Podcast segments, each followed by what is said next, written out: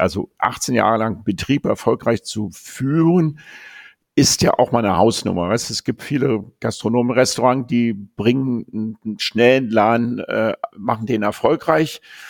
Aber Gastronomie ist auch ein bisschen Marathon und Erfolg zu halten ist oft das schwieriger als Erfolg zu erzielen.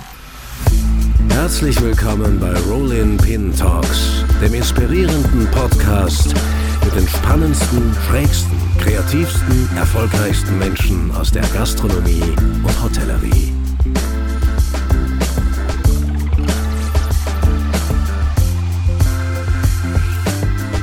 Ja, dann herzlich willkommen zu einer neuen Folge Rolling Pin Talks. Unser heutiger Gast ist ein absoluter Vorreiter der Fusion-Küche in Deutschland und über alle Maßen Vollblut-Gastronom. Vor allem aber ist ihm etwas passiert, was selbst in diesen krisengebeutelten Zeiten den wenigsten Gastronomen widerfahren ist. Er hat ein fertiges Restaurant, ich glaube, neun Jahre lang nicht eröffnen dürfen. Heute kennt man ihn als gastronomischen Vertreter der modernen asiatischen Crossover-Küche, aber auch als Podcast-Moderator und einen, der mit seinen drei Betrieben am Berliner Flughafen die Flughafengastronomie irgendwie völlig neu denkt. Was heißt das genau? Warum steht er so auf Flughäfen und wie geht es weiter? Nicht nur am Flughafen jetzt, sondern im Allgemeinen mit der deutschen Gastronomie. Ich freue mich wirklich sehr, heute mit ihm über all das und vieles mehr quatschen zu können. In diesem Sinne herzlich willkommen, lieber Detlef Bernhard aus Berlin. Ja, herzlichen Dank, René, ähm, auch für dich. Äh, Lukas, Jetzt bin ich, wie komme ich zu René? Mensch, Lukas, mein Lieber. Schneiden wir ähm, raus. Ähm, ja, schneiden wir raus, lieber Lassen Lukas. wir drin, herzlich. lassen wir drin. Ja. Ich finde René gar nicht Fehler so sind immer gut, ja, ja, Fails sind immer gut. Äh, das war jetzt schon fast eine Abfolge über 25 Jahre, von daher, ähm, wow, ich hoffe, wir haben die Zeit, das zu besprechen. Ja, ähm, äh, oder ich habe alles schon verraten und wir brauchen über gar nichts mehr zu sprechen. verraten und wir haben gar nichts mehr besprochen. Wir besprechen die aktuellen Themen, die so in der Gastronomie anstehen. Ja, also gut, also das heißt, wir haben alles besprochen und ich heiße René, äh, somit ähm, perfekte Ausgangssituation. ich Detlef. bin wieder bei Lukas, alles ja. gut. du, Detlef, also du bist mit drei Betrieben. Ähm, am besten erklärst du auch ein wenig, äh, diese drei Betriebe, ich will jetzt da nicht noch mehr vorgreifen, äh, mittlerweile ausschließlich am Berliner Flughafen tätig. Äh, warum eigentlich mittlerweile nur noch am Flughafen? Gut, also ich, die, die, also aus der japanischen Abfolge, wo wir sagten, ich habe Crossover gekocht, das war Zeiten zu Zeiten des Langhans. Das ist jetzt schon eine Zeit lang her, da kann ich mich kaum noch dran erinnern. Das Langhans war am berühmten Berliner Gendarmenmarkt mhm. ähm, und da haben wir äh, das Langhans aufgemacht und da habe ich Crossover gekocht, nämlich italienisch-japanisch ja. und habe dann aber roundabout sechs, sieben Jahre später das Nu in der Schlüterstraße aufgemacht. Mhm. Und das war ein Asiate, der sehr modern interpretiert gewesen ist. Früher gab es die Asiaten, ich weiß nicht, ob du dich dran erinnern kannst, da standen Löwenköpfe vor der Tür und ja. ähm, das war alles so äh, bitte chinesisch und ähm, gibt es, äh, glaube ich, heute immer noch. Ich nehme an, in Berlin oder dem Umland äh, auch noch, oder? So diese. Ja, mehr im Umland. Ja. Ich glaube mehr bei uns in Brandenburg. In Berlin sind die, also die guten Asiaten sind auch stylische Asiaten, würde mhm. ich jetzt mal behaupten. Ja. Wir haben so bei uns die asiatische Gegend ist die Kantstraße in Charlottenburg. Da gibt's noch einige Asiaten, die dann auch so ein bisschen, ich sag mal, ähm, ohne despektierlich zu sein, so ein bisschen traditionell daherkommen. Ja. Ja. Und da ich ja nun äh, sichtbar kein Asiate bin, ähm, aber eine Zeit lang in Japan verbracht hatte, äh, hatte ich schon einen großen Faible zu der asiatischen Küche und ähm, wollte halt nicht, weil ich, wie gesagt, kein Asiater bin, dann traditionellen asiatischen Laden aufmachen, sondern ich habe ähm, den Asiaten modern interpretiert. Das heißt, es nur in der Schlüterstraße ähm, hat Betonwände gehabt, wir haben Mangas auf den Betonwänden gehabt, wir haben ja. große Tische gehabt, wir haben eine Neon-Lichtsäule gehabt und die Leute, die reinkamen, die, wie, wie gesagt, wir waren in Charlottenburg, die sagt, wow, warum sitzt ihr nicht in Mitte? Wenn ich bei euch reinkomme, dann ähm, ist es ähm, e-, adäquat wie London, wo die Asiaten sind. Ja, und während ja. ich diesen Asiaten äh, geführt habe, hat ähm, Berlin-Brandenburg sich entschlossen, den Flughafen BER äh, zu eröffnen. Und dafür war damals das Konzept, dass sie möglichst viele regionale gastronomische Betriebe in diesem Bär holen. Das ist, hat sich heute auch schon ein bisschen wieder geändert. Heute ist mehr so das Thema Konzept und äh, wie viel Miete zahle ich. Ja. Äh, und da habe ich damals gegen mit dem Nu, da waren wir echt ein ziemlich geiles Team. Da haben wir gegen 450 Mitbewerber gepitcht auf dem Bär und haben gewonnen mit dem Nu-Restaurant. Das heißt, ja. das wurde so wie, äh, das war eine Ausschreibung. Äh, äh Ausschreibung, ja. Das war eine ja, Ausschreibung so und. Äh, das ist eine europäische Ausschreibung ja. gewesen. Dann waren da wirklich sehr, sehr, sehr viel Mitbewerber.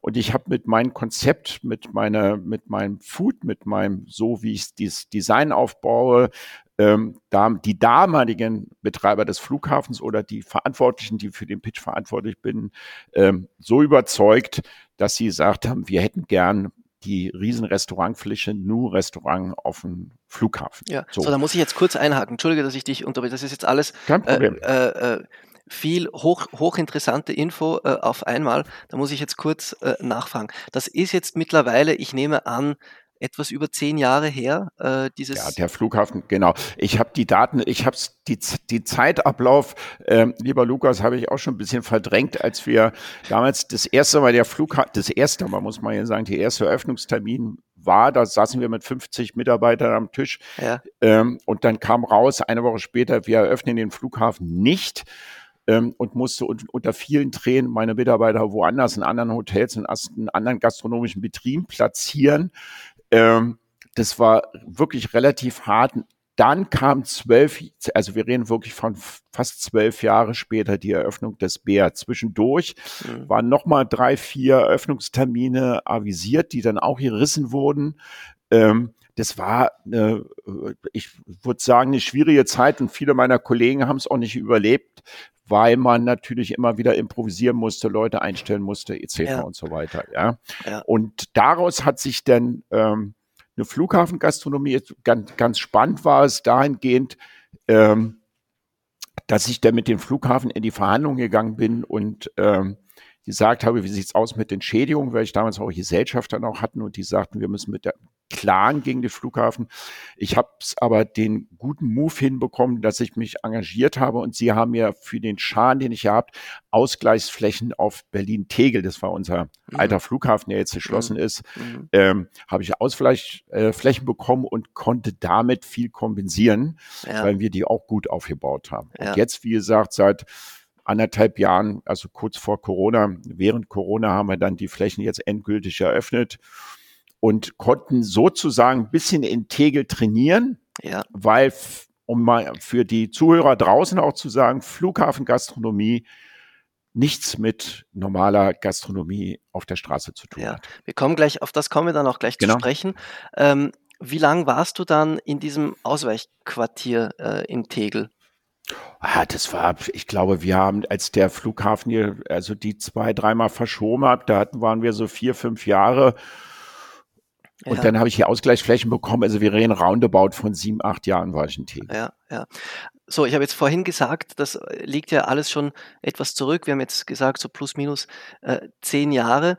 Wie sehr, also ich stelle mir vor, kommt so ein Konzept dann nach zehn Jahren nicht auch in die Jahre äh, oder hat sich in diesem Bereich, äh, in dieser Zeitspanne äh, jetzt gar nicht so viel getan? Oder war die einfach ein bisschen eurer Zeit voraus? Das kann auch sein. Ja, vielleicht war das damals doch noch recht mutig und ist heute ähm, schon ein bisschen State of the Art.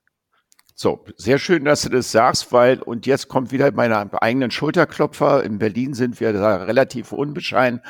Ähm, das Design, was wir auf dem Flughafen hingesetzt haben vor zwölf Jahren, ähm, funktioniert heute auch noch. Wir sind in mhm. B6, es ist sehr modernes, not state of the art, sondern ähm, wir waren unserer Zeit wirklich schon voraus. Wir sind mhm. sehr, sehr oft kopiert und nachgemacht worden, auch ähm, von Außengastronomie, die diese Mangas, das, die, also mhm. ich sprich mal einfach von der modernen Interpretation der asiatischen Küche.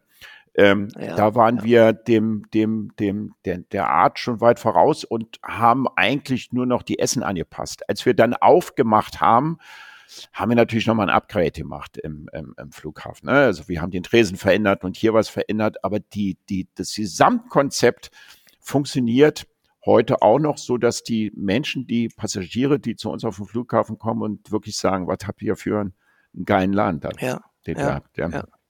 Wie, wie krass war das jetzt für dich als Unternehmer, als Gastronom, ähm, als du dann langsam aber sicher verstanden hast, okay, äh, äh, dieses Restaurant, auf das ich jetzt wahrscheinlich äh, ja, über ein Jahr oder zwei Jahre hingearbeitet habe, äh, ähm, in, im, im, im, im Berliner äh, äh, Berliner Flughafen wird nicht eröffnet werden können. Äh, wie war das? Für dich? Also gab es da, äh, war das von Anfang an äh, sicher, dass du da umdisponieren kannst in ein Ausweichquartier oder gab es da schon auch so diese äh, Tage, wo, wo dann, äh, wo du dir gedacht hast, das wird gar nichts mehr oder das wird nie wieder was?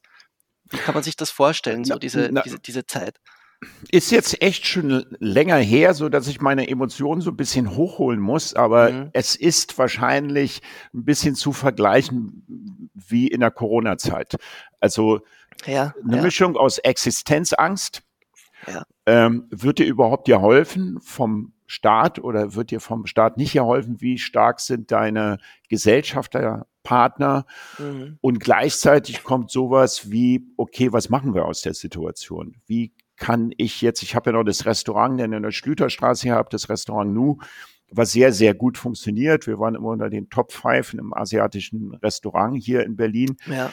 Ähm, so, also wenn ich das nicht gehabt hätte, dann wäre ich wahrscheinlich relativ früh durch die Roste gefallen. Das okay, also das war schon so eine ja. Art bisschen Auffangnetz, einen anderen Betrieb dann auch im absolut. Hintergrund zu haben, ja, absolut, der einfach gut ja. funktioniert. Ja. Nichtsdestotrotz hat es natürlich relativ viel Geld verschlungen und ähm, da musste man schon Alternativen entwickeln. Dementsprechend habe ich mich in der Kommunikation mit den Verantwortlichen, die damals am Flughafen gewesen sind, probiert, ähm, jenseits von irgendwelchen Anwälten eine Lösung zu finden, die für alle tragbar und adäquat ist. Das ja. ähm, kann ich übrigens nochmal rausgeben für alle Gastronomen, die Ärger mit ihrem Vermieter haben oder sonst was. Setzt euch hin und kommuniziert Anwälte sollten das Letzte sein, was man als Ressource okay. benutzen kann, weil es ähm, für einen selbst zu viel Verärgerung führt, viel Stress führt, etc. Ja, ja. ja. Ähm, hat es aber tatsächlich äh, Geld oder Geld von deiner Firma, von deinem Betrieb verschlungen, weil die Schuld, äh, jeder weiß es, äh, lag ja äh, nicht an dir. Das war ja dieses, dieses ganze Drama um den Berliner, Berliner Flughafen, der nicht und nicht fertig werden wollte, wo die Kosten äh, regelmäßig wieder nach oben korrigiert werden mussten. Ähm, war es tatsächlich so, dass du schlussendlich draufzahlen musstest? Schlussendlich musste ich draufzahlen, aber nochmal, die Ausgleichsflächen, die wir entegelt hatten, hatten einen guten Gewinn, so okay. dass wir das gut kompensieren konnten. Ja, ja. wir mussten die Flächen ähm, einpacken, die Möbel einpacken, transportieren. Wir mussten streckenweise unsere Mitarbeiter abfinden, die konnten ja nicht einfach ins kalte Wasser lassen, etc. Mhm. Mhm. Ähm, aber Lukas ist schon so lange her. Ja. Ja, anyway, irgendwie. Lass uns nach vorne gucken. Gut, dann, äh, du hast es vorhin angesprochen und es ist wirklich ein interessantes Thema. Du hast da schon ein wenig äh, was äh, verlautbaren lassen, dass Flughafengastronomie und in Anführungszeichen normale Gastronomie nicht miteinander äh, vergleichbar sind. Kannst du das ein wenig erklären? Gastronomischen Betriebe auf dem Flughafen, ähm, die sind sehr, sehr kostenintensiv. Jetzt von der Energie, und auch von der Miete, die man bezahlen muss. Wir zahlen ja Umsatzmieten, über die ich jetzt nicht so sprechen kann, aber du kannst mir glauben, sie sind weit höher als in irgendwelchen vergleichbaren Shopping Malls. Mhm, mh. Daraus resultieren übrigens immer die hohen Preise auf dem Flughafen, wenn ja. man sagt, ihr spinnt doch alle, ihr ja. verdient doch alle hier ein Vermögen. Ja. Dann ist es nicht ganz so, weil man natürlich die Betriebskosten und einschließlich die Miete in Betracht ziehen muss. Und man muss auf dem Flughafen die Begebenheiten auf dem Flughafen von Warenanlieferung bis hin zum, zum Personal, also einfach nur mal ein Beispiel zu nennen, ähm, wenn wir heute einen Mitarbeiter einstellen, dann braucht der drei Monate, bis er oder jetzt zwei Monate haben sie verkürzt, bis er durch ein Check-in, bevor wir den einstellen können, weil er erst überprüft werden muss ah, beim ja. BKA etc., ob der hinterm Check-in darf. Wenn du Vorstrafen mhm. hast oder sonstige ähm, Dinge, die du im Leben hast, äh, zukommen lassen, dann kommst, kriegst du da keinen sogenannten Pass, um hinterm Check-in als Mitarbeiter im Flughafen zu kommen. Ähm, dann ist natürlich klar, in Zeiten, wo es Personalmangel gibt und jemand kommt und sagt, ähm, ich würde gern bei dir arbeiten. Du sagst ja, in zwei Monaten, wenn wir durch sind, da hat er inzwischen schon was anderes erfunden. Also ja, da sind ja, so ein bisschen ja. die Gemeiten. Ähm, und man muss aufgrund der hohen Kosten systemisch arbeiten. Also wir reden von Gast Systemgastronomie. Man braucht ein Warenwirtschaftsprogramm, man braucht ein Personalprogramm, man muss ähm, mit dem Personal ähm, gut umgehen, eine Teambildung machen, man muss äh, Pläne haben. Also alles, was Systemgastronomie anbelangt, mhm. wird auf dem Flughafen umgesetzt. Sonst ja. ist es nicht wirtschaftlich und es ist schwer. Deswegen sind auf Flughäfen auch meistens nur die Big Player, also Big Player von SSP, Wöllhoff und äh, wie sie ja, heißen. Ja, und die einzelnen kleinen Player tun sich schwer, ähm, weil man auch auf dem Flughafen den richtigen Standort haben muss. Mhm. Also das mhm. Thema mhm. ist, mhm. ich suche mir in einer innerstädtischen Gastronomie eine A- oder eine B-Lage aus. Wenn man bei uns zum Beispiel hinter Check-in bei Abflieger ist, wo es Richtung Skandinavien, London oder Amerika geht zum Beispiel, hat man meistens gute Gäste. Aber es gibt zum Beispiel andere Destinations, ähm, ich sage jetzt mal auch arabische Länder etc., mhm. da wird relativ wenig verzehrt. Also die, die Destinations, wo die Flüge hingehen, ist mit kriegsentscheidend wie der Umsatz ist. Und das da heißt, können Sie noch, und da, und da, ja. Genau. Und also nicht jeder Flughafen funktioniert äh, gleich, sagst du? Nee, es gibt Ecken auf dem Flughafen, da funktioniert es nicht. Okay. Da gehst du pleite. Ja. ja. Und da kannst du noch so viel Klimmzüge machen als Unternehmer oder Gastronom oder Werbung veranstalten. Es funktioniert dann einfach nichts, weil der Standort, wo die Leute langlaufen, abfliegen, nicht der ist, der eine Bereicherung führt, zur Bereicherung führt. Genau. Das heißt, das hat auch damit zu tun, welche Leute von welchem Land äh, ähm, den Ort, wo du dein Restaurant hast, äh, passieren? Äh, weil du halt jetzt zum Beispiel gesagt hast. Äh, ja, also ich sag's nochmal anders. Ich ja. will es jetzt nicht so auf einer Region machen. Ähm, wenn wir die ähm, Urlaubsflieger haben, Mallorca, Ibiza, wenn es hingeht, dann sind die Leute anders drauf, als mhm. wenn wir die reinen Businessflieger haben, die mal ja. schnell von Berlin nach München müssen, kurz ja. eine halbe Stunde vorher einchecken, wissen, dass sie sowieso im Flugzeug kurz verkostigt werden. Mhm. Die sind nicht in Urlaubsstimmung, sondern die trinken schnell ein Espressi und dann war es für sie. Ja. Die Urlaubsflieger, die haben eine andere Attitüde, weil sie gerade in Urlaub fliegen und sich freuen, da anzukommen. Dementsprechend wird dann auch nicht mehr aufs Geld geachtet, sondern verzehrt. So, ist, vielleicht ist das ein besseres Beispiel, was ich vorhin genannt habe. Ist, ist das die Hauptklientel äh, in, in deinem Hauptrestaurant jetzt in, in, beim Flughafen? B6, also es ist auf Abflughalle B6. Es wird hauptsächlich von der Lufthansa betrieben. Mhm und äh, Eurowings und dann gibt's die andere Seite, ist die A-Seite, die wird meistens von Ryanair oder EasyJet betrieben. Und da hat man dann eher die Urlaubsflieger. Bei uns sind jetzt auch Urlaubsflieger, aber auch viele Businessflieger Richtung Frankfurt oder München, hm. die dann von da aus dann wieder umsteigen. Genau. Wurde das bei der Planung ähm, äh, mit einkalkuliert? Also kann man nicht. Geht nicht? Weil es der Flughafen dir das nicht sagt. Ja. Ne? Also das, man sieht die Pläne, man sieht das Restaurant, man weiß den Standort. Inzwischen sind wir Flughafenprofis geworden. Und das macht es in der Zukunft für Ausschreibungen immer ganz gut, das muss man ehrlich sagen. Also weil ich jetzt weiß, mit welchen Parametern ich anlegen muss, um zu sagen, dass der Standort, der jetzt vom Flughafen ausgeschrieben wird, für mich in der Zukunft ein guter oder ein schlechter Standort okay. ist. Das kann ich jetzt aufgrund meiner, äh, meiner Erfahrung ganz gut empirisch herausholen. Ja, ja. Ist das ähm, ein Plan? Ist das eine Ambition, auf anderen Flughäfen weitere Läden zu eröffnen? Ja. Oder also, zumindest nichts, äh, wogegen du dich jetzt äh, verwahren würdest. Ja, es kommt immer, es kommt denn immer äh, um es auch nochmal zu sagen, das wäre ja so praktisch wie ein Franchise-System. Ne? Also das ist das Gleiche, genau. als wenn Sie jetzt Peter Pane haben, ist das ein Plan, in anderen Städten rein äh, zu expandieren. Naja, klar kann man sagen, wenn wir irgendwie unser Konzept ausrollen wollen, dann äh, will man auch expandieren.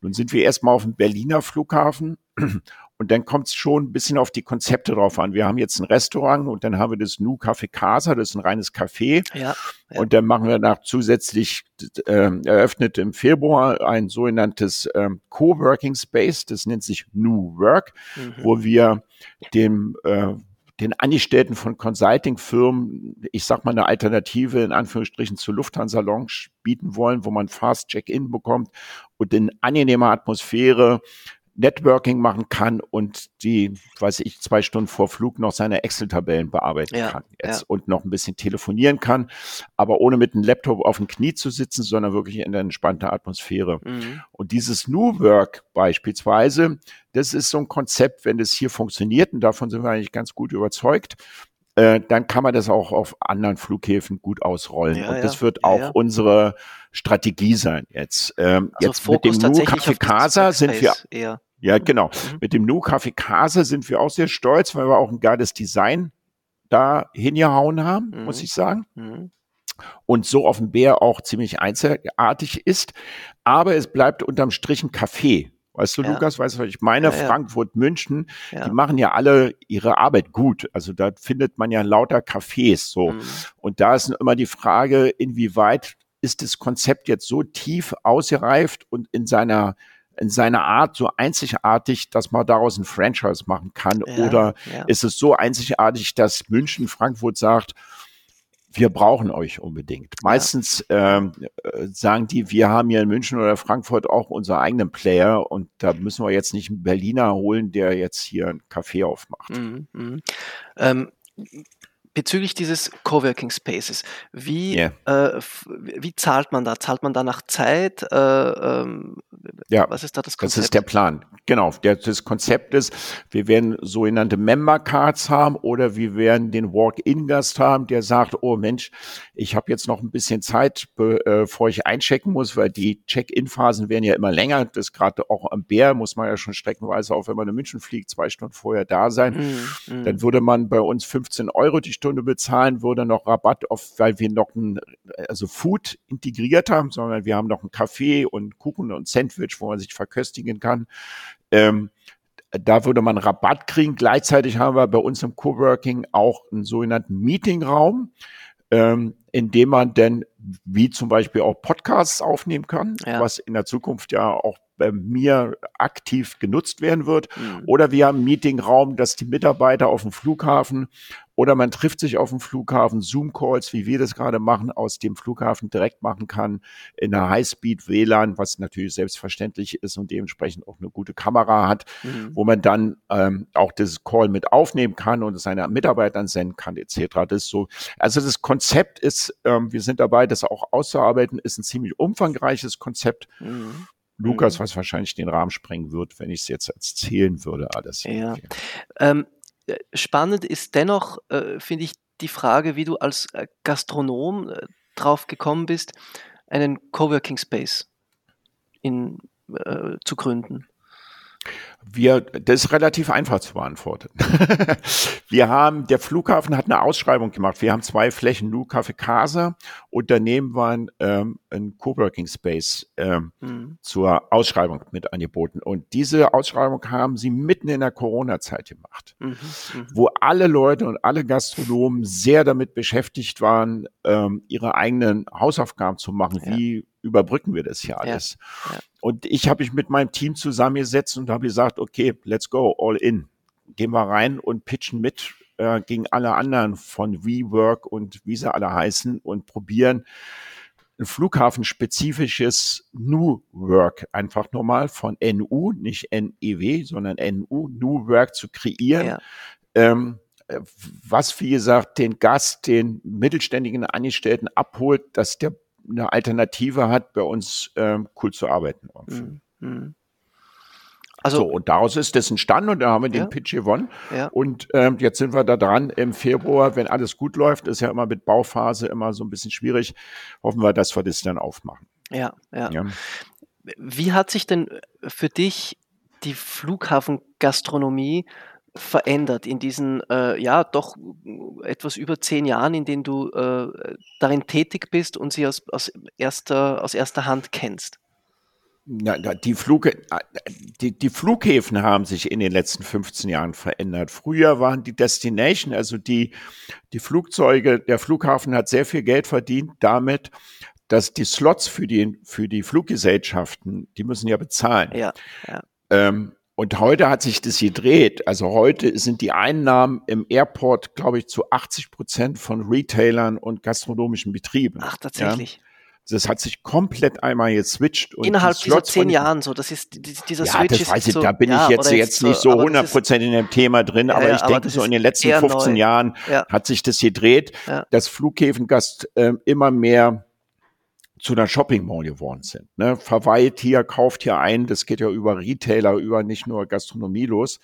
Ähm, und dass in Flughäfen auch ähm, jetzt nicht nur Sandwich verkauft werden, sondern auch immer mehr, wenn man London Heathrow ist oder mhm. München ist, auch man schon gut essen kann. Ich weiß auch nicht, ich glaube, so in London gibt es sogar ein Sternerestaurant, in München weiß ich gar nicht, also im Bär nicht. Das ist klar, dafür sind wir einfach viel zu klein. Ja. In Aber dass die Angebotspalette. Äh, bitte? In Düsseldorf am Flughafen, glaube ich, hat es ja auch, ich weiß nicht, gibt es noch? Äh, Marco Akusun hat ja damals ähm, ein, ein, ein Sterne-Restaurant äh, äh, als Küchenchef geführt in, in Düsseldorf.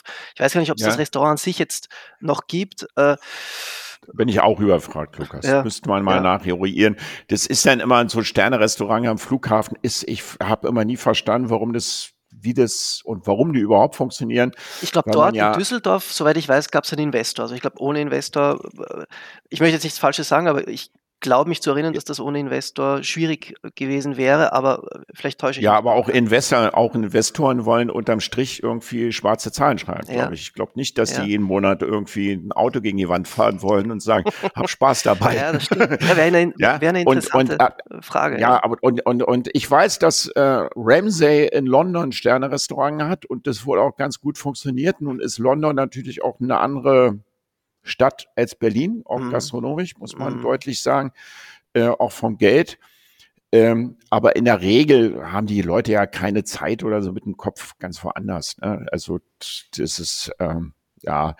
Und man muss sagen, was vielleicht so auf dem Flughafen spezifischer ist als draußen, ähm, wenn du auf dem Flughafen dein Konzept erklären musst, also erklären musst, ja. wenn der Passagier, der Gast überlegen muss, wie funktioniert oder was passiert hier eigentlich, dann hat man schon verloren. Okay. Ist innerstädtisch fast auch so, würde ich sagen. Ich bin immer ein großer Freund gastronomischer Konzepte, die selbsterklärend sind, ohne dass man groß sagt, wie sind das oder wie sind mhm. dies etc. Mhm. mhm. Ähm, aber das ist auf Flughäfen, Bahnhöfen übrigens auch und Shopping Malls auch. Ne? Du musst läufst wie im Flow dadurch und musst praktisch irgendwie intuitiv reingeführt werden und verzehren wollen. Ja, ja. Das ist die Benchmark, die man setzen muss, um am Flughafen oder woanders in Shopping Malls oder überall, wo Systemgastronomie ist, erfolgreich zu sein, ja, denke ich. Ja,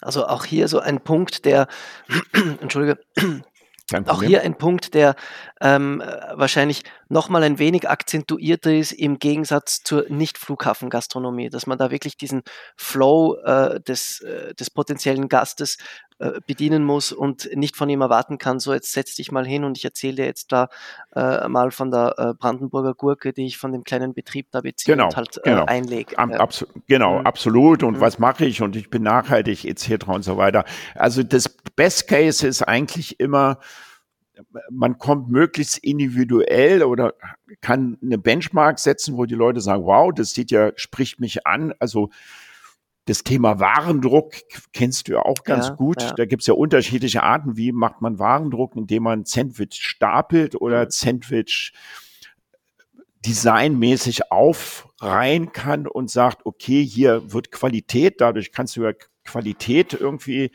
ähm, zur Anschauung bringen. Oder äh, wie gesagt, du erbaust Warendruck mit, mit, mit die stapelten Sandwich und Croissants auf. Und ähm, das musst du irgendwie dem Gast näher bringen, dass der das relativ schnell intuitiv versteht.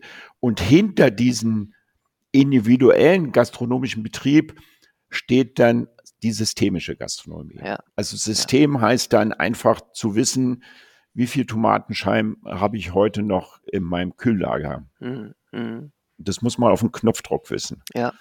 Das muss ja, wahrscheinlich das mittlerweile eher die Maschine wissen als, äh, als der Mensch. Ja, es muss gepflegt werden. Naja, ja. es muss ja gepflegt werden. Ne? Du musst ja. die Lieferscheine eingeben, das muss man und so weiter. Ich glaube auch, dass sich dieses systemische Arbeiten, was so früher, die, da sind wir mitten in der normalen Gastronomie, das war bei mir früher auch so im Nu, da hast du maximal eine Inventur einmal im Monat gemacht. Ich weiß nicht, würde heute noch behaupten, dass die Mehrzahl der Gastronomen wahrscheinlich keine Inventur am Monatsende machen. Ähm, aber dass das immer mehr zu notwendig kommt, äh, Notwendigkeit wird, nämlich den, den, den Blick in der Tiefe zu haben, mhm. was passiert bei mir im Betrieb, ähm, wo kommen Ware weg und wie viel Wareneinsatzquote habe ich, ähm, äh, was sind die Renner, was sind die Penner, das ja. sind alles Standard-Schlagwörter, die man ja. äh, sagt, ähm, mit denen, wenn ich im Podcast bin, mit Gastronomen spreche und die erfolgreich und professionell sind, ähm, dann arbeiten die alle so. Mhm. Ähm, mhm. Ich glaube, dass es in der Zukunft auch immer äh, differenzierter und, und immer mehr damit gearbeitet werden muss. Ja. Ähm, also hier in Berlin sowieso, sonst fährt man durch die Roste, um den Wareneinsatzquoten gut zu halten. Ja, ja. also äh, äh, Zahlensicherheit als Gastronom wird immer wichtiger deines Erachtens. Zahlensicherheit ist mit die Essenz. Ja, mhm. also das gibt so drei Säulen. Ne? Das gibt so das Design, den Qualitätsanspruch, den man hat. Also will man jetzt äh, traditionell sein, kann ja auch, kann ja auch eine Schnitzelstube ja, haben, die dann ja. urig gemacht ist, aber cool ist. Dann gibt's sowas wie eine Säule ähm, äh, Service und, und, und also alles, was unter dem äh, Stichwort Service ist. Und dann gibt es sowas, na klar, das ist die vierte Säule, ist die Zahlensicherheit. Mhm. Also wie mhm. kalkuliere ich, was ist, ist ein Break-Even-Point, wie errechne ich den? Ja. Ähm, ja. Das, da muss man wissen, wie man arbeitet. Das ist ja auch das Schöne, finde ich, an diesem, ähm, an diesem äh, Gesamtberufsbild des Gastronomen. Man muss von sehr vielem ein bisschen was sein, weil wenn man nur diese eine Stärke von diesen mehreren Säulen, die du jetzt genannt hast, hat, äh, schafft man es auch nicht. Äh, bist du eher der Zahlenmensch oder eher so der, der Kreative, der sich das Zahlenmenschliche äh, wohl oder übel angeeignet hat oder umgekehrt? Das, ja, also A, hast, hast du das gut erkannt und vollkommen richtig gesagt. Ähm, ich bin eher der Gastronom, der ähm, nie auf Konzepte gegangen sind, die schon erfolgreich liefen, sondern meine Leidenschaft war immer und meine Profession war immer, neue Konzepte auszuprobieren, ähm, mit immer einem gewissen Risiko und ähm, an die ich dann mich selbst verwirklichen konnte. Man spricht auch bei Köchen ja viel von Kreativität ja. und gibt es die normalen Köche, die sagen, nö, ich will lieber in der Kantine arbeiten, ohne despektierlich zu sein, mhm. sondern mhm. einfach meinen so einen Arbeitsablauf haben. Und dann gibt es auch Köche, die sagen, ich rock mal, wie gehabt ja auch, ihr habt den René Frank aus mhm. dem Coda, mhm. der mal sein Leben 20 Stunden lang gearbeitet hat, um seine Vision der, der, des, des, des Heers umzusetzen. So, ja. und ich gehöre dann eher auch zu den Zweiten, die mit Leidenschaft die Dinge betrieben hat, um Konzepte zu machen. Und wenn man mir angeboten hat, Detlef hast nicht Bock mit uns eine Burgerkette aufzumachen, was ja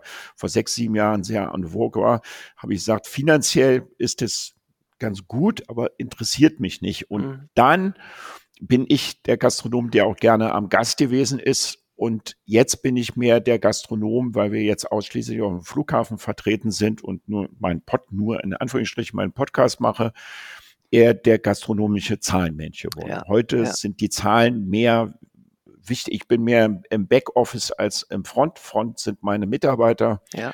Und Backoffice Day heißt für mich äh, Zahlen, Zahlen, Zahlen. Ja. Das ist richtig. und die zusammen aber im Team arbeiten. Das muss man auch nochmal sagen, ja, dass wir auch dabei sind wie kann man an der Personalquote arbeiten, wie kann man an der Wareneinsatzquote arbeiten. Welchen Schrauben kann man drehen und so, das wirst genau, du ja nicht alleine in deinem Büro äh, genau, mit dir selber ausmachen. Ja. Genau, wenn man jetzt nur nach der Wareneinsatzquote, jetzt sind wir mit ein bisschen im Gastrothema und guckt, sagt, ich will nur 25 Prozent Wareneinsatzquote haben, mhm. aber nicht auf Deckungsbeiträge achtet. Wenn du jetzt, kennst, du kennst ja bei Flaschen Wein, das ist ja immer, wo ich mit Gastronomen viel gesprochen habe, wenn die eine Flasche Wein, die 30 gekostet hat, einfach das Dreifache aufgeschlagen haben ähm, und die sagt, ich brauche denn irgendwie, keine Ahnung, 120 Euro dafür, da habe ich gesagt, das ist echt zu hart kalkuliert, mhm. weil irgendwie, wenn ihr jetzt 60 nimmt, da habt ihr zwar 50 Prozent Wareneinsatz, aber ihr habt einen Deckungsbeitrag von ja. 30 Euro pro Flasche. Vielleicht kauft der Gast denn zwei davon und mhm. dann seid ihr ja viel besser aufgestellt als das so. Also ja. das sind so die Themen, die wir haben ja. und die wir ähm, und das ist keine abgeschlossene Sache, Lukas, sondern das ist ein Prozess, den mhm. man führt. Ne? Mhm. Also das ist halt wöchentliche Meetings oder alle 14 Tage Meetings, in dem man sich trifft, in dem man die Zahlen eruiert im wahrsten Sinne des Wortes und dementsprechend dann auch äh, guckt, äh, an welchen Schrauben, wie du richtig sagtest, kann man drehen.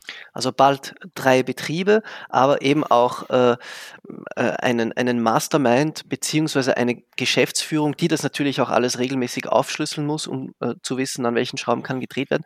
Wie viel seid ihr da so im Management und wie viele Mitarbeiter seid ihr Front? In Front sind wir jetzt ungefähr 40 und mhm. im Management drei. Ja. Ja. ja alles im Flughafen? Also die, die, das Büro, in dem du jetzt gerade sitzt, auch das ist, ist am Flughafen? Ist nicht am Flughafen. Nee, nee, das ist außerhalb vom Flughafen. Okay. Wir sitzen hier dicht an der Autobahn im schönen Kreuzberg, mhm. im, im, in so einer ehemaligen Brauerei. Ja. Und ähm, ja, da sind wir außerhalb. Ja. Das heißt, du verbringst jetzt nicht jeden deiner Arbeitstage da ähm, äh, am Flughafen. Das ist übrigens das Gute. Ja. Jetzt kann ich da auch noch was sagen. Das ja. ist übrigens das Gute, weil ich ja, ich das nur Restaurant in der Schlüterstraße, das habe ich 18 Jahre lang gemacht. Mhm. Also 18 Jahre lang Betrieb erfolgreich zu führen, ist ja auch mal eine Hausnummer. Weißt? Es gibt viele Gastronomen-Restaurants, die bringen einen schnellen Laden, äh, machen den erfolgreich.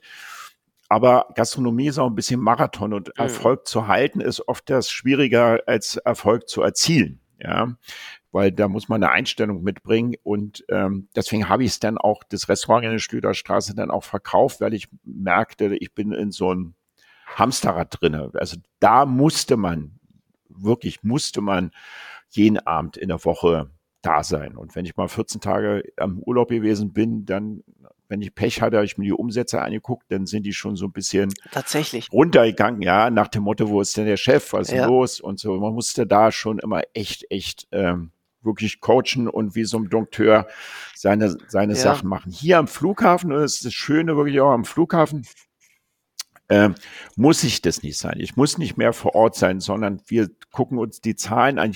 Ja klar muss man vor Ort sein, um neue ähm, Flächen zu akquirieren und in Kommunikation mit dem Flughafen zu stehen. Läuft alles gut? Was, was, macht dem, was machen die Mitbewerber? Mhm. Ähm, aber kein Mensch am Flughafen will wissen, wer der Chef von dem Laden ist. Ja. Ja. ja. So, deswegen, also zu deinem Glück. So, zu deinem Glück. Ja, genau. Ja, ja, ja. Aber ähm, diese 18 Jahre lang fast jeden Abend äh, äh, äh, präsent sein müssen, das klingt tatsächlich nach einem sehr intensiven Marathon. Hat dir da teilweise nicht genau diese Distanz auch gefehlt, die du jetzt äh, äh sehr wohl einnehmen kannst, äh, nämlich wenig aus einer Vogelperspektive den, äh, den, einen, einen Betrieb aufschlüsseln? Oder war das einfach auch ganz angenehm, so zu wissen, äh, ja, ich muss einfach dort sein, die Bude läuft und äh, ähm, irgendwie auch angenehm ein Stück weit? Natürlich war es angenehm, weil das Schöne an unserem Nu-Restaurant war und deswegen war ich auch immer gerne Gastronom und habe deswegen auch noch unser Podcast hinterher gemacht, ist ja, ich habe ja die Vielfalt der Gesellschaft kennengelernt, vom Promi über einen Politiker, die manchmal gar nicht so interessant gewesen sind, sondern dem Manager von Mannesmann, ja. der mal am Abend, äh, mit dem ich gesprochen habe und sagte, wie fühlt sich's denn an, wenn man gerade mal tausend Leute entlassen muss, weil gerade ähm, irgendwie das ansteht und eine Verjüngung des Betriebes ein, einhersitzt oder ähm, wirklich mit Wirtschaftsleuten, die in der zweiten, dritten Reihe saßen oder wie auch immer und ich dann über den Smalltalk hinaus ähm, mich mit Menschen unterhalten haben, die mich auch persönlich in mein Leben bereichert haben und mich auch persönlich echt weit gebracht haben. Das ist das, ähm, was es ganz, ganz wenig gibt ähm, in, in unseren Berufsgruppen. Mhm. Ähm, nicht, dass es Berufsgruppen gibt, wo man die Vielzahl der Gesellschaft kennenlernt, von Ärzte bis Anwälte. aber in der Intensität, wie man sie, ja, wenn man ja. Bock hat als Gastronom kennenlernt, wenn man sagt, wir setzen uns mal zusammen am Tisch, trinken eine Flasche Wein und du weißt ja selber, Lukas, nach dem zweiten Glas Wein wird man dann auch manchmal beredeter. Ähm, das hat, das hat mich schon fasziniert und, ja. und das hat mir auch Spaß gemacht. Und da habe ich mir das Recht dann auch rausgenommen, als Chef mich wirklich deren Tischen zu setzen, wo ich Bock drauf hatte. Ja. Also das war dann auch ja. meine gastronomische Arroganz, sage ich ja, mal. Ähm, und das habe ich auch gerne gemacht. Und wenn du dazu noch erfolgreich bist und, und ein gutes Feedback von deinen Gästen und sagst, wie gesagt, die geilsten hier in Charlottenburg, dann macht es natürlich doppelt so viel Spaß. Ist das Aber irgendwann hat sich alles totgelaufen. Weißt du, was okay, ich meine? Okay, dann, ja. dann bringt's das Geld auch nicht mehr. Ja, ja. So, ich wollte dich eben gerade fragen, also ist das jetzt etwas, was dir, was dir fehlt? Äh, oder bist du so auch ganz happy so mit dieser neuen Rolle als Gastronom, die du jetzt, äh, die du jetzt gefunden hast? Also dieses Thema Menschen kennenzulernen, die jenseits von meiner Komfortzone sind, sondern außerhalb meiner Komfortzone sind und ähm, die ich so wahrscheinlich nicht kennengelernt hätte. Mhm. Ähm, das hat mir gefehlt und deswegen habe ich ja meinen Podcast Eat, Drink, Man, Women ins Leben gerufen, okay. um mich nämlich damit Menschen ja. auseinanderzusetzen, schon aus der Gastronomie. Ja, ja. Also alles, was mit Gastronomie zu tun hat, ja. ja. Also wenn ich jetzt den mit Ariel Schiff habe ich gesprochen, mit denen habt ihr ja auch gesprochen, genau. der ist ein. Hoteldirektor. Und der hat guter Mann. Ein, guter, ein irrsinniges, geiles Mindset. Ja. Ein irrsinnig. Ich sag, wie schaffst du denn diese ganzen Betriebe zu leiten? Ich habe es mhm. gar nicht verstanden. Ähm, und von denen seine Lebensgeschichte bisschen zu hören, vor der Aufnahme, auch nach der Aufnahme und während der Aufnahme. Und ich war gerade jetzt zur Party bei ihm, Isramani, die war super, da haben wir uns die getroffen.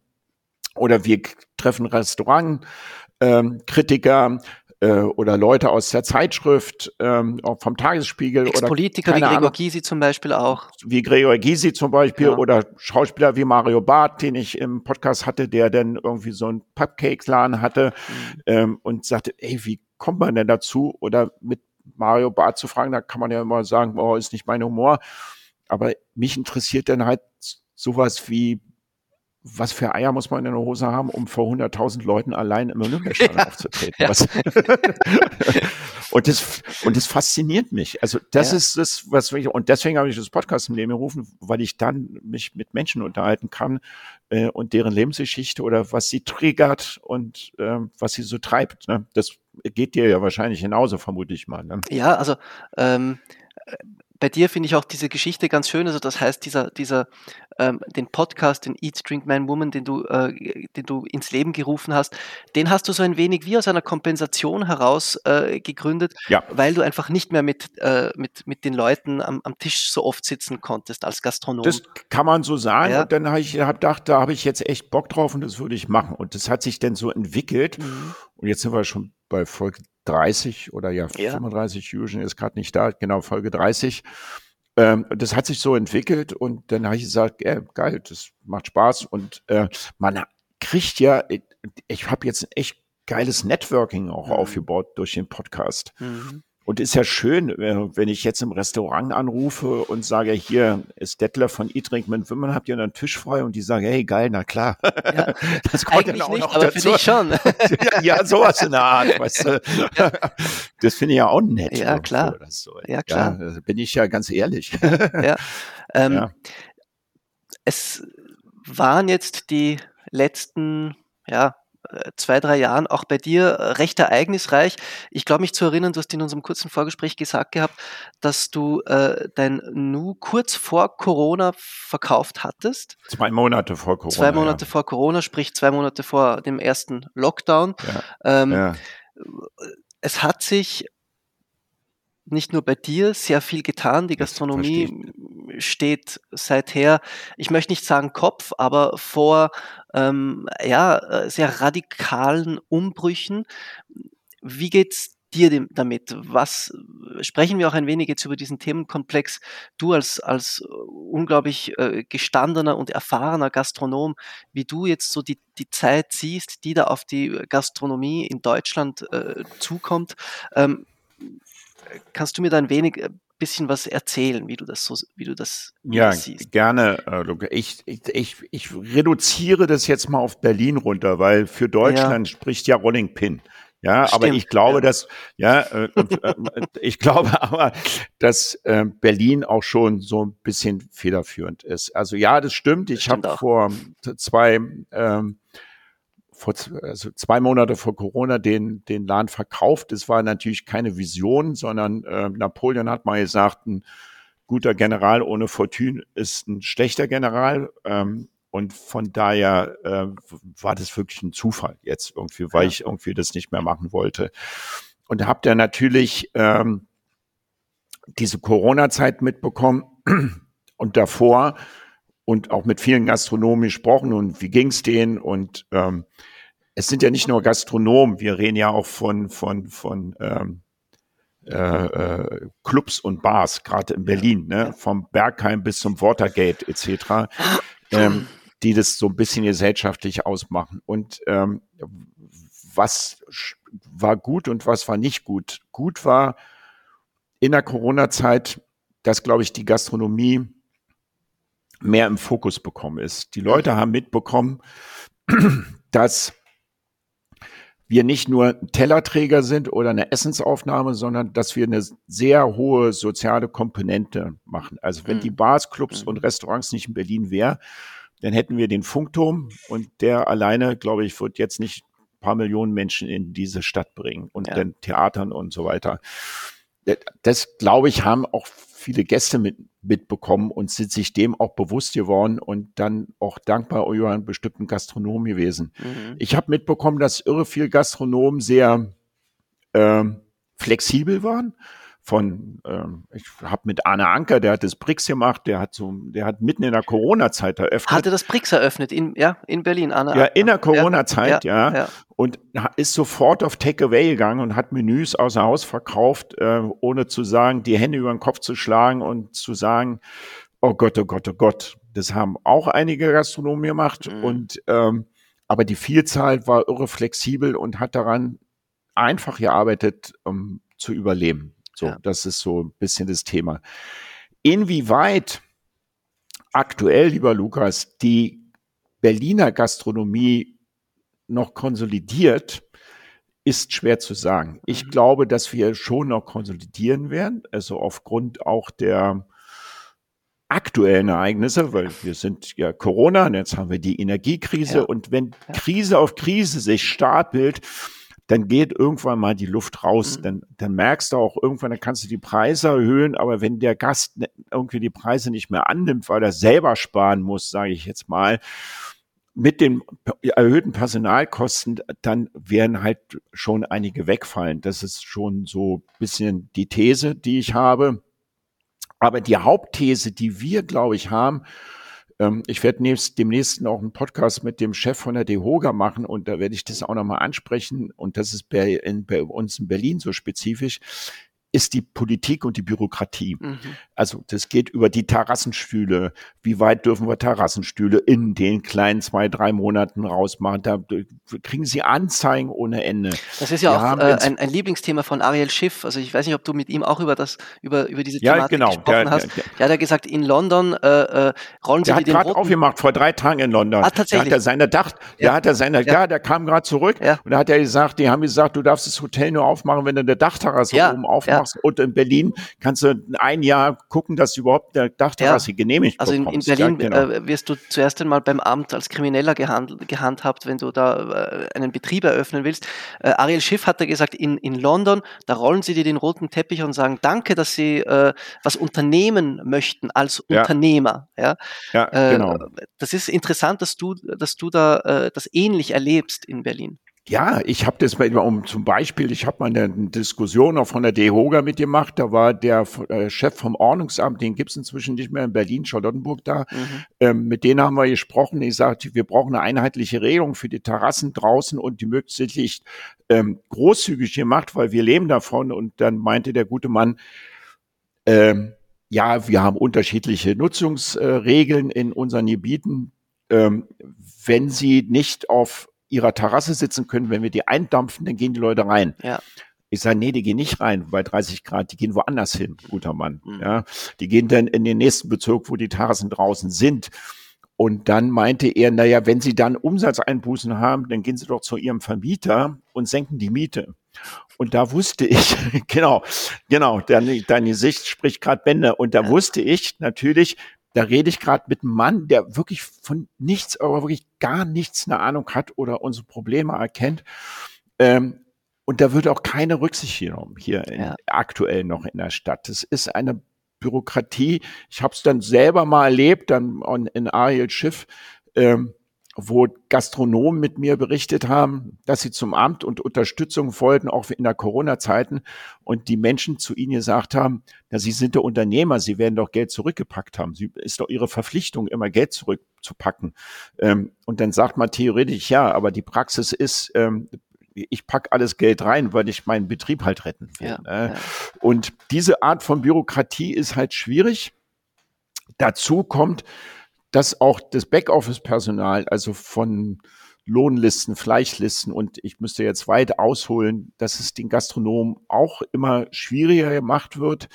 Dann hat man das Thema ähm, beispielsweise, ich hatte das Nu in der Schlüterstraße, das war echt ätzend und über uns haben sie Eigentumswohnungen verkauft. Mhm. Das ist gerade sehr en vogue, über Gastronomie Eigentumswohnungen zu kaufen für 2.000, 3.000 Euro billiger den Quadratmeter. Und wenn man dann Ach, drin ist, die rauszuklagen. Naja, klar, würdest du eine Eigentumswohnung über eine Gastronomie nehmen, weil du weißt, da wird's mal lauter, da kannst mal riechen. Das, das, wir leben ja in der Stadt. Mhm. Und dann kostet die Stadt 8000 den Quadratmeter, kostet sie 5000 Euro den Quadratmeter. Und dann klage ich. Ja. Ruhestörung mache ich, mache ich dann. Ja. Und wenn der Gastronom draus ist, hat gleich meine ähm, Eigentumswohnung natürlich eine andere Wertigkeit. Mhm. So. Und wenn die natürlich ununterbrochen beim Ordnungsamt oder der Polizei anrufen und sagen, es ist laut, es ist laut, dann kommen die auch immer wieder angefahren, was immer wieder ein riesen Stresspegel ist. Und das müsste auch umgeändert werden, dahingehend, nach dem Motto, wenn kein, keine redefizierbare Lautstärke ist, dann müsste der, der die Polizei gerufen hat, auch die Polizei bezahlen, ja. aus meiner Sicht. Ja. ja. Oder wie es sogar Gregor Gysi gesagt hat, er hat gesagt, wenn wir einen Terrassenantrag stellen und der wird nicht bearbeitet, wenn stellst du im Februar, im Sommer hast du den immer noch nicht, dann müsste der als genehmigt gelten und nicht sagen, dann dürft ihr halt nicht aufmachen irgendwie oder dürft ihr halt die Terrasse habt ihr zu spät in, angestellt. Mhm. Und ich glaube, in den Bereichen ähm, gibt es noch viel, viel Bedarf, aber da bin ich eher skeptisch, lieber Lukas, weil in der Bauwirtschaft äh, ist es genauso, die Bürokratie, in der Gastronomie ist es und woanders in anderen Gewerben, ja. gewerblichen Gebieten ist es ja genauso. Jetzt, ne? Ja, jetzt könnte man natürlich äh, die Frage stellen, du hast vorhin gesagt, durch Corona hat Gastronomie beziehungsweise haben die Gastronomen ein wenig ähm, ihre Rolle im gesellschaftlichen, äh, äh, ja, jetzt äh, Rampenlicht übertrieben gesagt, ein wenig schärfen können, weil viele Leute verstanden haben, was sie an der Gastronomie haben, weil viele Leute auch verstanden haben, wie wichtig äh, einige ja, sagen ja jemand auch hat mal gesagt, ja. genau, jemand hat mal gesagt, stirbt das Bergheim, stirbt Berlin. Ja, ja. Das fand ich einen guten Spruch ja, eigentlich. Ja. Weißt du, was ich meine? Ja, so, absolut. das ist einfach so. Ja. Ähm, also die Gastronomie, der, der, der Wert der Gastronomie ist ja doch von einer äh, breiten Masse der Gesellschaft irgendwie äh, wieder, äh, wieder mal gewertschätzt worden, so durch diese ganzen Lockdowns und so. Ähm, ist es ausgeschlossen, dass diese neue auch äh, Stimme, die die Gastronomie hier und da äh, wieder hat, äh, zu gewissen Verbesserungen führt, in bürokratischer Hinsicht, in was, was in Zusammenarbeit mit den ganzen staatlichen Autoritäten? Oder ist das von vornherein jetzt ausgeschlossen, deines Erachtens? Das ist wirklich schwer einzuschätzen. Also es ist dahingehend der Unterschied zwischen London und Berlin ist, London freut sich wahrscheinlich über jeden Touristen, der kommt. In Berlin ist es noch ein bisschen anders. Irgendwie. Es gibt so viele, auch oh, wir wollen es gemütlich haben, etc. und so weiter. Ich ja. bin immer der Meinung, umso mehr Touristen in der Stadt sind, wird wahrscheinlich in Graz und Wien genauso sein.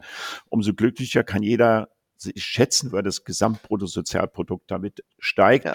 Und die Vielfältigkeit und die, die, die, ähm, ja, die Vielfältigkeit der Menschen natürlich auch immer eine Bereicherung fürs Leben ist. Das macht ja innerstädtisches Leben aus, sonst ja. muss man halt aufs Land ziehen, wenn man das ja nicht haben will. Das ist ja. ein bisschen mal, was auch okay ist. Ne? Ja. Das ist ja auch ein Lebensentwurf, mhm. muss man da hinziehen, etc. Dann entwickelt sich vielleicht was, und das wäre so ein bisschen meine Hoffnung, dass wir die Gastronomen wirklich weg in Anführungsstrichen vom Tellerträger sind, sondern sowas, dass Service und Gäste sich mehr auf Augenhöhe begegnen, mhm. dass mhm. der Beruf, weißt du, früher, wenn du einen netten Kellner getroffen hast, ähm, dann hat man gefragt, und was studierst du denn irgendwie? Weil jeder dachte, so berät, wie du bist, kannst ja nicht, das kann ja nicht dein, das war ein Job halt. Ja. Und wenn wir es schaffen, in Wien ist es, glaube ich, nicht so, da ist der, der, der Kellner halt, Ober halt noch ein Beruf ja. im klassischen Sinne. Ja. Das ist es in Berlin nicht, aber ich merke die, das Selbstbewusstsein gerade in der Fine Dining und in der, in der, in der Szene-Gastronomie wird immer besser, mhm. weil die mhm. Leute immer kreativer werden und Bock haben, was Neues zu gestalten. Ja. Und dass dadurch die Gastronomie natürlich auch nochmal einen Stellenwert und einen Fokus bekommt und sagt, ey, wir sind wer. So. Mhm. Und wenn man sich dann, ey, wir sind wer, ähm, das den Politikern oder anderen klar machen kann, dann kann ich mir vorstellen, dass bestimmte Dinge einfacher wären. Ich habe es in meinem ganzen Leben noch nicht erlebt, dass irgendwelche bürokratischen Gesetzesentwürfe zurückgenommen worden sind. Also wenn du mir da ein Beispiel nehmen kannst, ja. dann ist das richtig, aber ja. das habe ich so noch nicht erlebt. Nee, also das äh, gab es in Österreich natürlich schon gar nicht. Äh, da kann ich, kann ich dir leider keine erfreulichen Präzedenzbeispiele nennen. ja, es ist ähm, äh, natürlich ein Thema auch deswegen, ähm, weil es ja in Österreich genauso wie in Deutschland äh, äh, Stichwort Fachkräftemangel ja äh, gibt, unter dem äh, ganz viele Gastronomen leiden, natürlich auch äh, äh, was den Fachkräftemangel angeht. Der ist ja branchenübergreifend, aber es gibt ihn natürlich, wie wir auch wissen, auch in der Pflege. Äh, dort wird vom Staat sehr viel, zumindest in Österreich, äh, sehr viel jetzt probiert, sehr viel versucht, äh, viel mehr natürlich als äh, in, der, in der Gastronomie. Ähm, wie, wie gehst du mit diesem Fachkräftemangel um? Auch jetzt noch einmal, was die Flughafengastronomie angeht, ist das eigentlich eher ein, äh, äh, ist das eher abschreckend für, äh, für für äh, die Bewerber am Flughafen oder nicht? Ist das eher etwas, wo viele junge Leute sagen, hey, voll Bock auf äh, äh, im Flughafen zu arbeiten? Merkst du da Unterschiede? Ja, das Flughafen ist natürlich schon immer so, dass es weit draußen ist. Ne? Viele junge Leute, die sagen, wenn ich länger als zehn Minuten fahre oder Viertelstunde, habe ich schon keinen Bock mehr, mhm. dahin zu fahren. Ja, ähm, Fachkräftemangel hat aktuell zwei Themen und wie geht man damit um?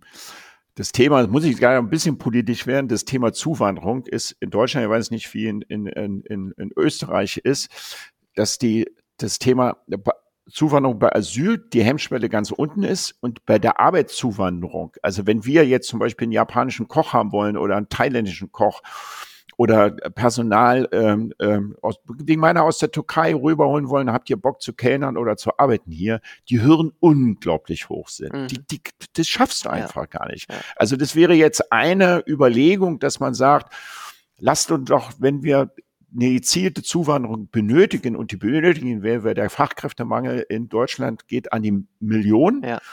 da müssen wir halt irgendwie agieren. Und dementsprechend lass uns doch die Hürden für eine Arbeitszuwanderung einfach mal ein bisschen niedriger machen. So. Bei den, Asyl, bei den, bei der Asylproblematik haben wir natürlich viele, viele Asylanten, die nach Deutschland kommen wollen, ja arbeiten. Das geht darum, dass sie nicht arbeiten wollen.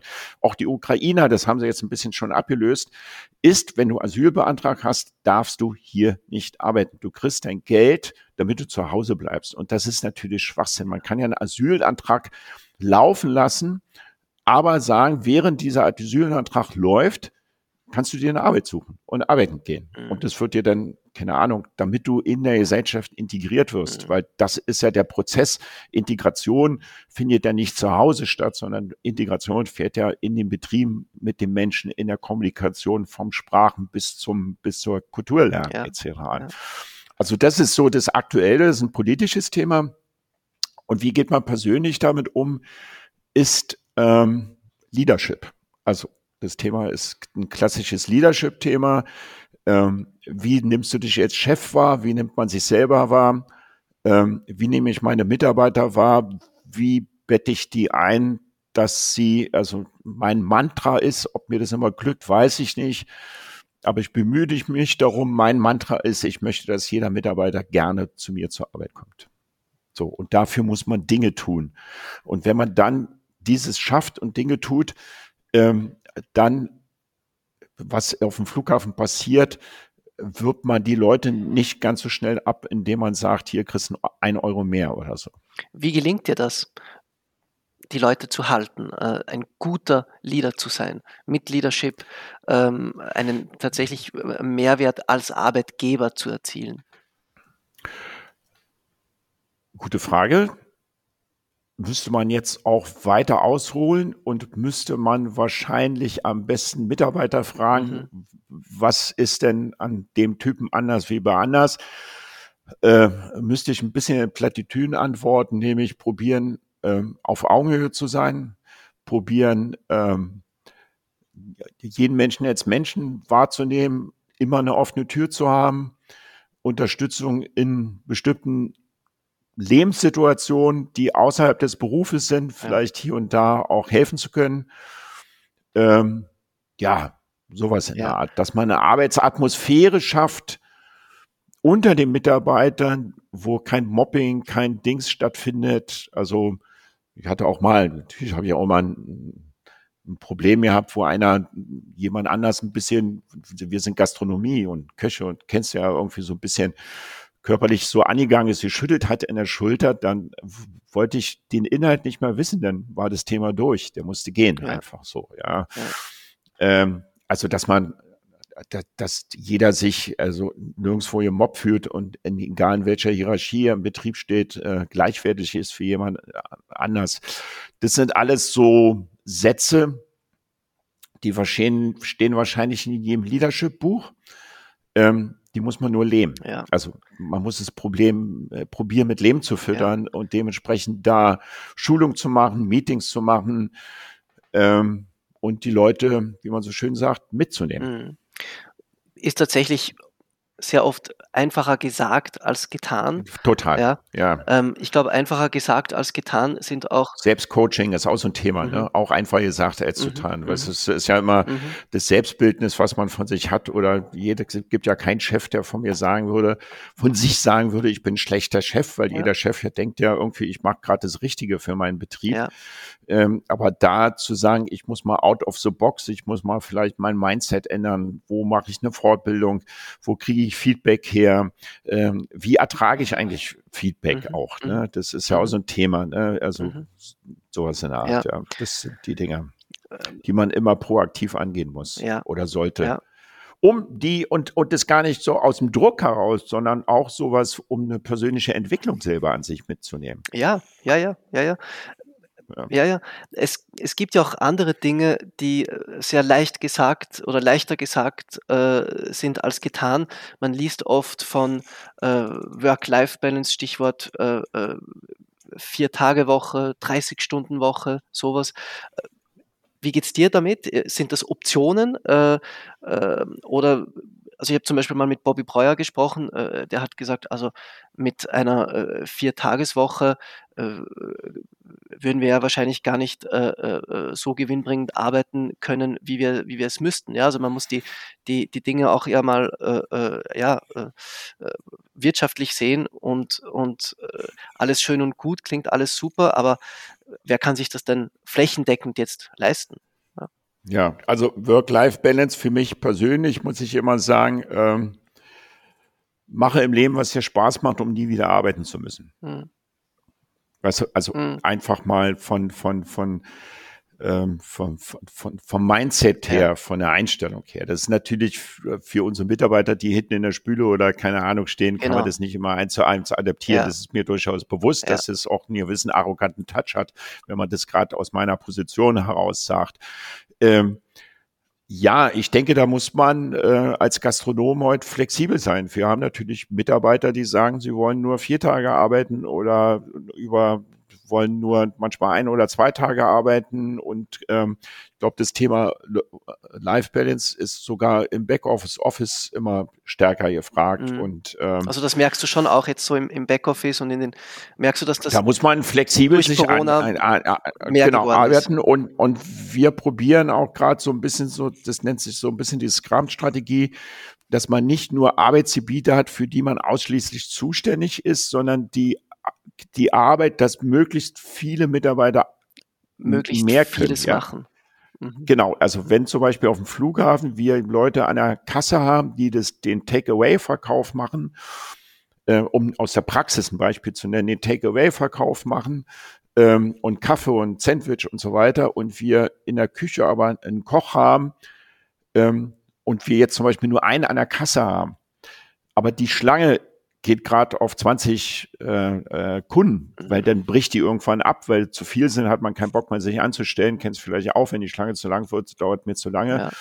Und wenn dann der Koch aus der Küche an die Kasse springen kann und sagt, ich helfe dir mal hier gerade an der Kasse, weil gerade hier Not am Mann ist, dann wäre das zum Beispiel umgekehrt genauso. Die Pizzen sind alle und der und wir haben zwei Mann an der Kasse, ist aber gerade keine Destination, also kein Flug geht ab, dann geht doch in die Küche und hilft ihm beim Sandwich. Ja, ja. Also dass man dieses und es fördert dann auch, eine, eine, auch einen gegenseitigen Respekt aus meiner Sicht für die Arbeiten, die der eine oder der andere tut.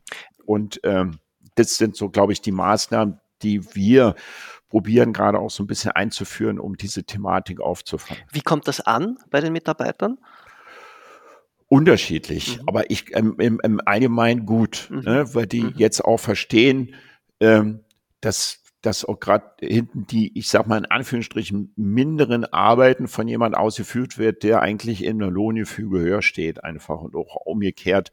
Und dadurch kommt auch so eine Transparenz rein. Natürlich ja. haben wir auch Mitarbeiter in der Küche, die jetzt gar kein Deutsch sprechen, jetzt beispielsweise. Mhm. Ne? Und die kannst du halt schwer in der Kasse jetzt am Bär am Flughafen stellen. Ja? ja. Aber ja.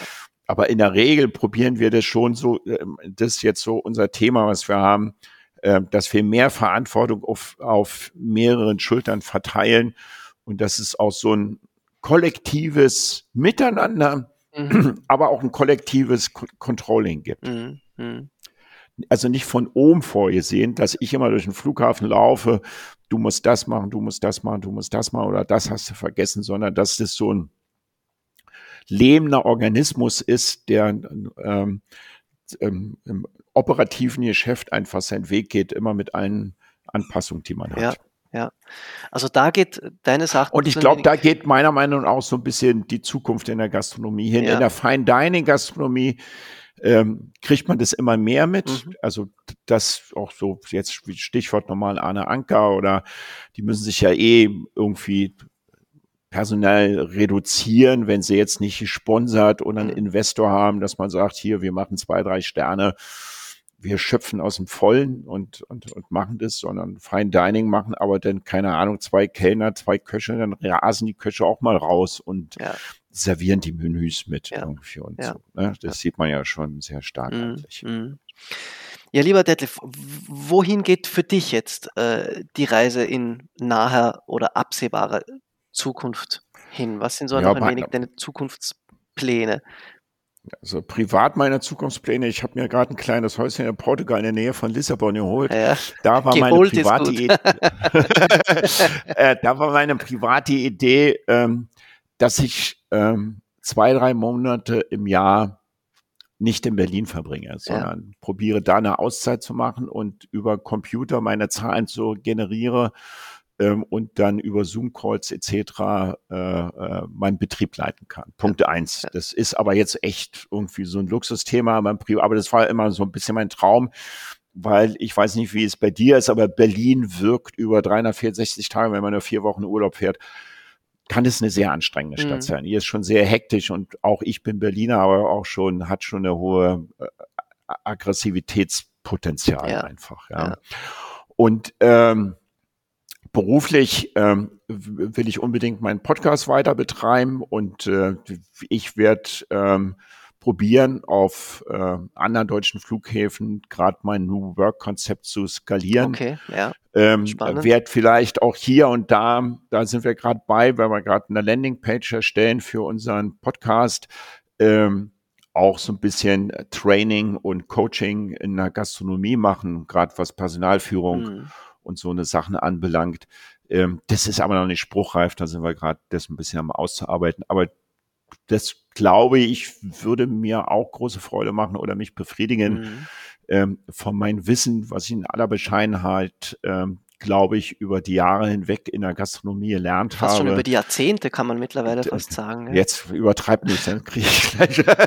Nein, alles gut. Ja, Jahrzehnte ist alles gut. Ähm, würde ich das ganz gerne. Du hast ja so jung angefangen, ja ja, ja, zu früh, äh, ganz gerne weitervermitteln ja. und, und ähm, vielleicht auch gemeinsam im Team im Coaching auch neue Wege zu entwickeln. Finde ich ja auch ganz spannend. Mhm. Es geht ja nicht nur mhm. darum, immer ähm, Wissen weiterzugeben, also das Lineare, sondern ich finde es ja mehr im Team dann einen Input zu geben, so haben wir es gemacht und wie könnten wir es jetzt machen und was machen wir daraus für die Zukunft. Ich glaube, das ist dann, ist man nicht irgendwie so ein alter weißer Mann, der seinen äh, Erfahrungsscheiß so weitergibt, sondern probiert einfach aus den Steinen, die man gesammelt hat, die dann einfach ein Status quo sind, ja. die einfach mit auf den Tisch zu packen als Ressource. Ja und gleichzeitig daraus neue Konzepte zu entwickeln oder Coachings. Ist das nicht ein wenig? Das, da bin ich dran. Ist das nicht aber auch ein wenig ähm, etwas, das du schon sehr lange machst, weil ich glaube, das ist ja die Quintessenz eines erfolgreichen Unternehmers, dass er sich nicht äh, kategorisch Dingen verschließt, sondern äh, durchaus immer Neues wagt, auch nach, nach und mit Austausch mit anderen. Also für mich klingt es so, auch wenn man so ein wenig über die letzten Jahre spricht, was du so alles gemacht hast, dass du da immer so die Fühler ausgestreckt hast äh, und, und äh, die, die Dinge rausnimmst, die du bei anderen auch äh, hörst und mitkriegst, um daraus was Neues zu machen. Das ist meine Wesensart. Das ja. mache ich nicht nur, das ist meine Wesensart, weil mein Vater hat damals gesagt, Mann, du bist so neugierig. Also Neugierde ja. ist bei mir im Wertesystem ziemlich weit oben. Ja. Freiheit und Neugierde, das sind so ganz große Schlüsselwörter für mich mhm. in meiner Wesensart. Und das ist auch mein, der Prozess meiner persönlichen Entwicklung, die ich äh, erlebt habe. Da muss man mal Außenstehende entscheiden, ob das jetzt gut oder schlecht ist. Da hast du recht. Ähm, ähm, aber dieses nochmal zu kompensieren und diesen und diese und dieses Erfahrung in einer Gruppe zu coachen oder zu schulen, ja. ist ja dann nochmal was anderes, als wenn du jetzt wie wir im Gespräch darüber talken ja, klar. einfach. Ja, klar. Ja. ja. vor allem das dann auch auf eine strukturierte Art und Weise zu machen. Auf eine äh, strukturierte Art und Weise zu machen und zu sehen, irgendwie, dann stößt es auf fruchtbaren Boden und gibst dann eigentlich auch Mehrwert einfach mhm. davon. Mhm. Es klingt wahnsinnig spannend, was da noch äh, alles kommen wird von deiner Seite. Im Februar, Detlef, hast du gesagt, äh, geht dein New Work, New Work Coworking Space wir starten, äh, wir starteten am Anfang Lukas mit dem BER und der Verschiebung. Also dieser oh. Work startet oh. auf dem BER. Von daher, ich bin hoffnungsvoll im Februar, ja. dass wir das aufkriegen. Ja. Aber wie gesagt, wir bauen auf dem Flughafen, von daher bis Gut, also vielleicht wird es äh, dann Februar 2034 spätestens. Also das war jetzt kein guter Abschluss. also das, da würde ich dich bitten, dich nochmal in der positiven Switch anzubringen bringen. Ja. Nein, also äh, ich, ich glaube, wenn man äh, mit dir spricht und äh, dir auch so zuhört, ähm, hat man das Gefühl, dir können die Dinge nur gelingen und sollten dir gewisse Dinge nicht gelingen, machst du trotzdem irgendwie was, äh, was Gutes draus. Also ich fand das jetzt wahnsinnig inspirierend und auch äh, ähm, äh, sehr impulsgebend, was du da alles äh, gesagt hast. Äh, ja, aber Fails hatte ich auch in meinem Leben, so ist es nicht. Und auch die waren gewinnbringend im Nachgang. Ja. Also oft, ich habe ein paar Geschäfte gehabt, die sind auch ja, nie pleite, sind die nie gegangen, aber wo ich gedacht habe, Mensch, die hättest du jetzt mal auslassen. was ist denn der größte? Was, was war denn der größte Fail? Und, der größte Fail war dann, ich habe im Laden am, am Rosenthaler Platz aufgemacht, der hieß ähm, äh, Kitchen, New Kitchen. Mhm. Und ähm, das war auch ein riesen asiatischer Laden. Und da wollte ich den schönsten Laden Berlin machen. Und der hat echt viel Geld gekostet, über eine Million. Da mhm. haben wir da reingeballert irgendwie. Mhm. Und dann haben wir parallel Flughafen aufgemacht, dann konnte ich mich nicht so um ihn, um die Ent also Weiterentwicklung so kümmern, wie ich es hätte tun müssen. Ja, ja.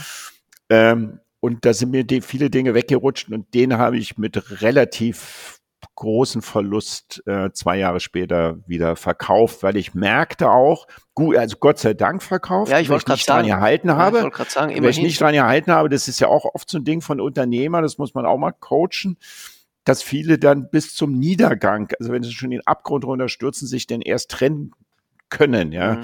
Das ist auch ein wichtiger unternehmerischer Tipp, dass wenn man merkt, man kann es in den Händen nicht halten, es ist einfach zu schwer als Metapher, dann lass es los. Mhm. Dann lass es los und dann nimm auch die Verluste mit, die, die, die bei mir entstanden sind. Die waren nicht unerheblich, aber im Nachgang war es dann auch die richtige Entscheidung für mich gewesen. Und da reflektiert man natürlich schon lange drüber. Was hätte ich anders machen können? Was habe ich falsch gemacht? War ich arrogant? War ich ein Idiot? Ähm, und, und, und diese Auseinandersetzung gehen dann auch in den privaten Bereich hinein, wenn man eine Beziehung hat, etc. und so weiter. Das sind dann alles keine einfachen Stunden, die man da erlebt. Ja, ja. Ähm, aber bringen dann ein in der Persönlichkeit auch ein bisschen weiter, wenn man dachte, auch das haben wir irgendwie durchgestanden. Das gehört wirklich auch zum Leben dazu, ja. so blöd immer wie das ist. Ja. Was hast du daraus gelernt gehabt, äh, dass man nicht, äh, dass man nicht zu äh, zu viele Dinge auf einmal machen kann, um die man sich dann äh, nicht wirklich kümmern kann? Oder, oder was war das? Nee, der, der, der, der, also das gab mehrere Dinge, aber die Quintessenz war ähm, nicht ein Schönheitsstern. Das war zu viel Investment ja. äh, für, für, für eine Faubourg-Suppe. Ja die hätte auch eine, da hätte ich nicht eine Holztäfelung aus Amerika kommen mhm. lassen müssen, hätte ich auch eine Betonwand machen können, hätte ich auch noch schön dekorieren können. Ja. Und da hätte ich, also immer, man muss sich auch fragen, wenn man jetzt nicht so im Hotel ist, die Maßnahmen, die ich jetzt mache, verkaufe ich wirklich ein Teller mehr oder ein Teller weniger. Letztendlich, also ich habe ja vorhin gesagt, Design ist schon immer eine wichtige Säule, aber letztendlich ist es ja das Food, was man auf den Teller kriegt, in welchem Preis-Leistungsgefüge und in welcher Ambiente. Und die Ambiente sind ja meistens die Servicekräfte oder wie aufgehoben ist man eigentlich, mhm. weißt du? Mhm. Und ähm, das glaube ich, das Kriegsentscheidendes eines Erfolges und nicht, ob der Goldprokat an den Wänden ja. hängt. Ist auch manchmal ja. cool, ja. aber macht's nicht aus. Kennt jeder, gehst in eine Pizzeria mit Plastiktischdecken, aber ist die geilste Pizza der Welt, dann gehe ich da immer wieder hin, da brauche ich kein Goldprokat an den Wänden dran haben. Ja. Ja. So ist es. Auch, also, es ist auch ein schönes Abschlusswort. ja, ich danke dir noch, ich danke dir nochmals äh, herzlich, dass wir äh, da gemeinsam doch auch so, so sehr in die Tiefe gehen konnten. Ähm, äh, nicht nur was dein unternehmerisches äh, Leben angeht, sondern auch was äh, Gastronomie und äh, deine, deine Vision und deine Zugänge zu Gastronomie angeht. Ja, ja, danke dir. War auch ein angenehmes Gespräch. Ich habe lange nicht mehr so intensiv über mich gesprochen. Meistens spreche ich ja mit anderen Leuten über ja. deren Sachen. Jetzt war ich selber ein bisschen geflecht. Ja. Ähm, was so alles mein Leben passiert ist. Ja, äh, deswegen bist du ja da. Deswegen warst du ja da ja. und hast uns darüber erzählt, damit wir ähm, auch den Menschen dahinter kennenlernen können. Und das hat großen Spaß gemacht, lieber Detlef. Und du hast vorhin gesagt, dass Freiheit. Bist du ab und zu mal in Berlin irgendwie eigentlich? Äh, nicht regelmäßig, aber ja, ein bis zwei, zwei bis dreimal im Jahr schon. Ja, dann ja. melde dich für ein Glas Wein. Ja, ne? sehr gerne. Ja. Was ich noch sagen wollte, ist, das habe ich sehr, sehr schön gefunden. Äh, du hast gesagt, Freiheit und Neugierde sind die Schlüsselwörter äh, deines Lebens, auch deines Unternehmertums. Äh, deswegen möchte ich auch mit den Worten schließen, äh, Freiheit und Neugierde wollen, sollen sie uns weiterhin leiten, äh, die gesamte Branche auch. Ich glaube, das macht die Branche auch aus. Äh, sie ist sicher eine der neugierigsten Branchen, die es gibt. Äh, und genau, und flexibel und kreativ. kreativ kommt da auch noch ja. dazu, wahrscheinlich, Lukas, ja. ne, würde ich jetzt sagen. Das eine ja. schließt ja das andere nicht immer aus. Und, und, und, und zum Abschlusswort würde ich auch ganz gern sagen, bei euch in Wien gibt es aber auch viele schöne Gastronomie, die so bewahrend ist. Auch das finde ich auch cool. Also wenn man traditionelle Lehne hat, die, die, die, die was bewahren, weil es einfach gut ist. Ne? Mhm. Also das finde mhm. ich auch schön. Und dann kommt parallel dazu, was Neues, was entsteht und dieses Traditionelle mit der kreativen Neuen, ähm, das finde ich, äh, macht ja das Leben dann echt schön in der Gastronomie. Ja, oder? das äh, können wir alle so unterschreiben. In diesem Sinne, ja, alles Liebe nach dir. Berlin und ja, wir sagen bis bald. Graz. Ja, danke, wir sagen bis bald. bis bald. Bis dann. Ciao. Tschüss.